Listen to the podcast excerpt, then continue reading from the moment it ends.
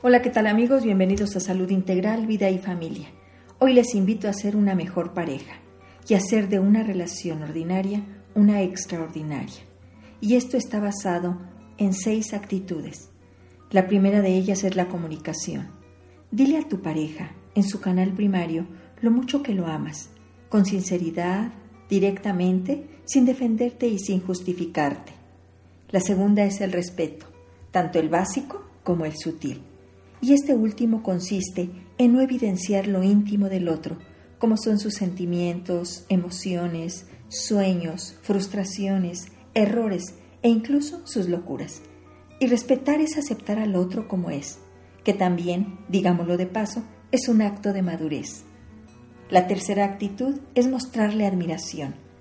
Dile cuánto le admiras, que tú eres su fan número uno, que para ti no hay nadie mejor, que reconoces lo valioso que es como ser humano, como persona. Si tu pareja no es la número uno para ti, pregúntate, ¿qué haces entonces con él o con ella?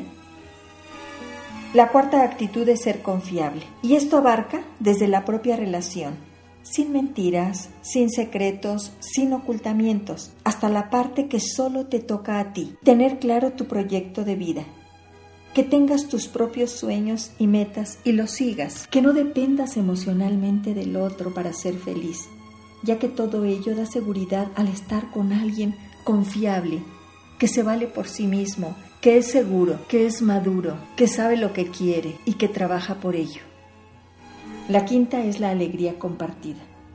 Rían juntos, vayan a actividades recreativas, ábranse a disfrutar los gustos del otro, aunque no sean los suyos. Por ejemplo, pueden ir al fútbol, aunque pierda la selección. Pero bueno, ya al estar juntos están compartiendo una actividad. Pueden ir al cine, ver una película que a lo mejor al otro no le interesa tanto, pero bueno, es estar con el otro.